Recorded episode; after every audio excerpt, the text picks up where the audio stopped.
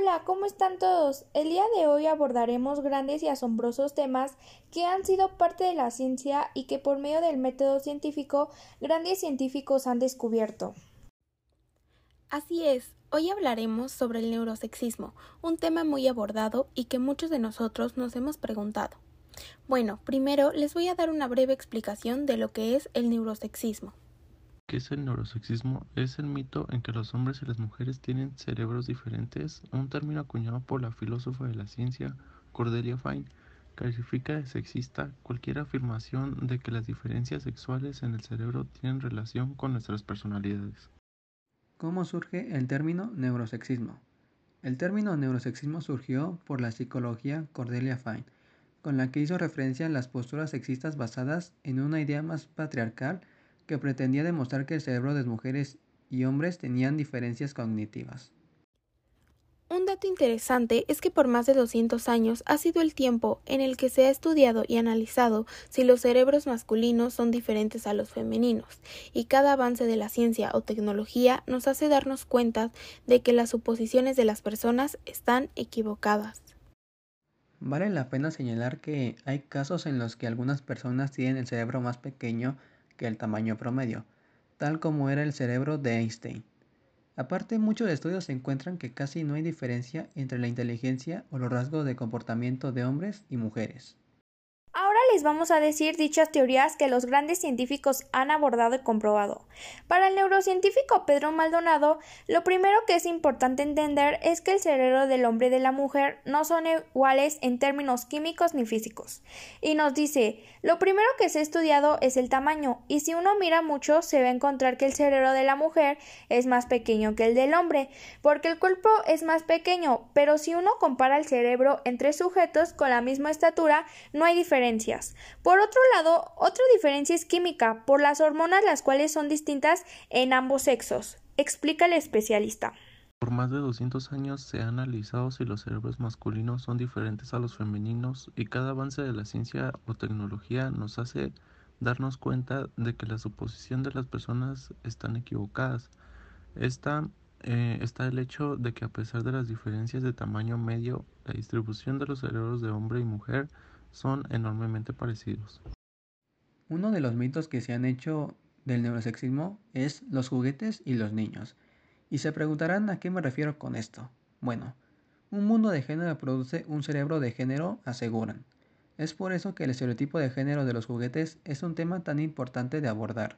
Por ejemplo, repite la sílaba ta y te diremos cómo funciona tu cerebro. Mucha gente piensa que la idea de que deberíamos evitar el género de los juguetes es en realidad una tontería relacionada con la corrección política. Pero si adoptamos un enfoque neurocientífico para esto, podemos ver que hay implicaciones bastante profundas acerca de los juguetes que tenemos cuando somos pequeños. Estudios dicen que casi no hay diferencia entre la inteligencia o rasgos de comportamiento de hombres y mujeres. La primera creencia de una inferioridad femenina comenzó con los primeros estudios que demostraban diferencias físicas entre el cerebro del hombre y de la mujer, siendo que el cerebro femenino es más ligero, por lo cual se configuró la idea de un cerebro distinto que se mantuvo por siglos, sustentando estereotipos dañinos que se interpusieron en el progreso social y la igualdad entre las oportunidades. ¿Qué les pareció? Interesante, ¿no?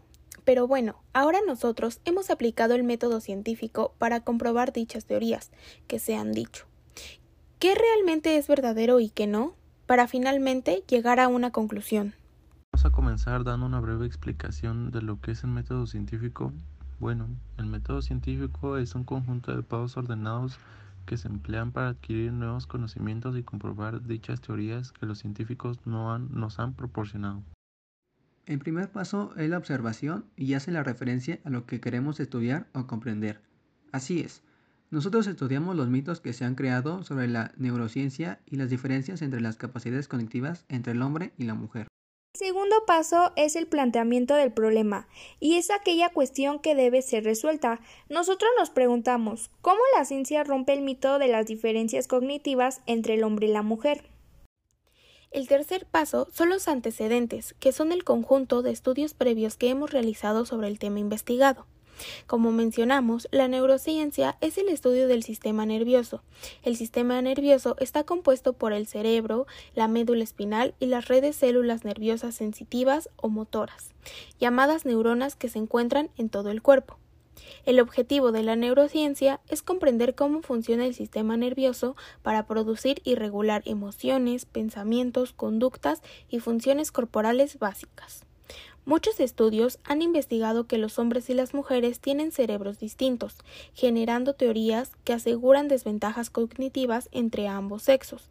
El neurosexismo ha surgido como respuesta científica para revelar cuánta verdad hay en estas teorías. El cuarto paso es la hipótesis y las variables que existen. La hipótesis es la respuesta tentativa al problema, es decir, una proposición que se pone a prueba para determinar su validez. Las variables son principales de cualquier experimento o investigación. La variable independiente es la que cambia o es controlada para estudiar sus efectos y la variable dependiendo es la variable que se investiga y se mide. Nuestra hipótesis que hemos planteado es que para saber las diferencias cognitivas entre un hombre y una mujer hay que estudiar sus cerebros.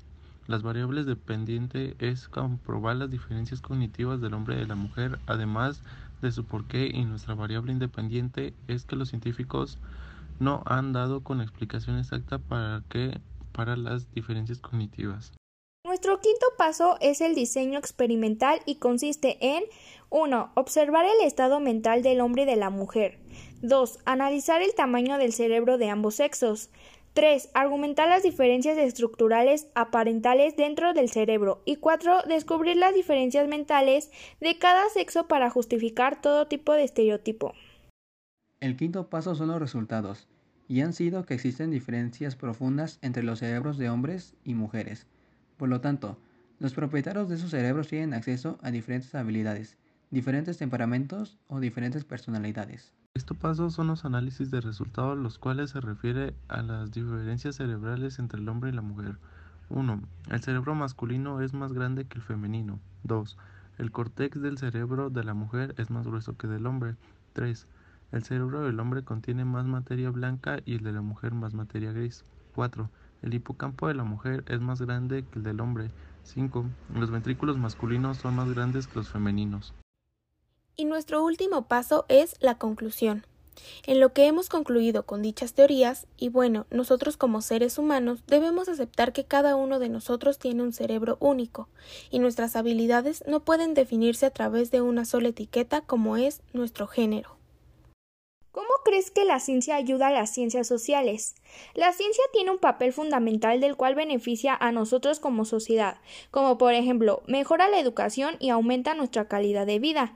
El hecho de difundir la ciencia, de comunicar sus logros, nos puede ayudar a tomar decisiones de una manera más informada, con mayor seguridad de lo que hacemos, ya que nos permite hacer predicciones en cuanto a nuestro comportamiento.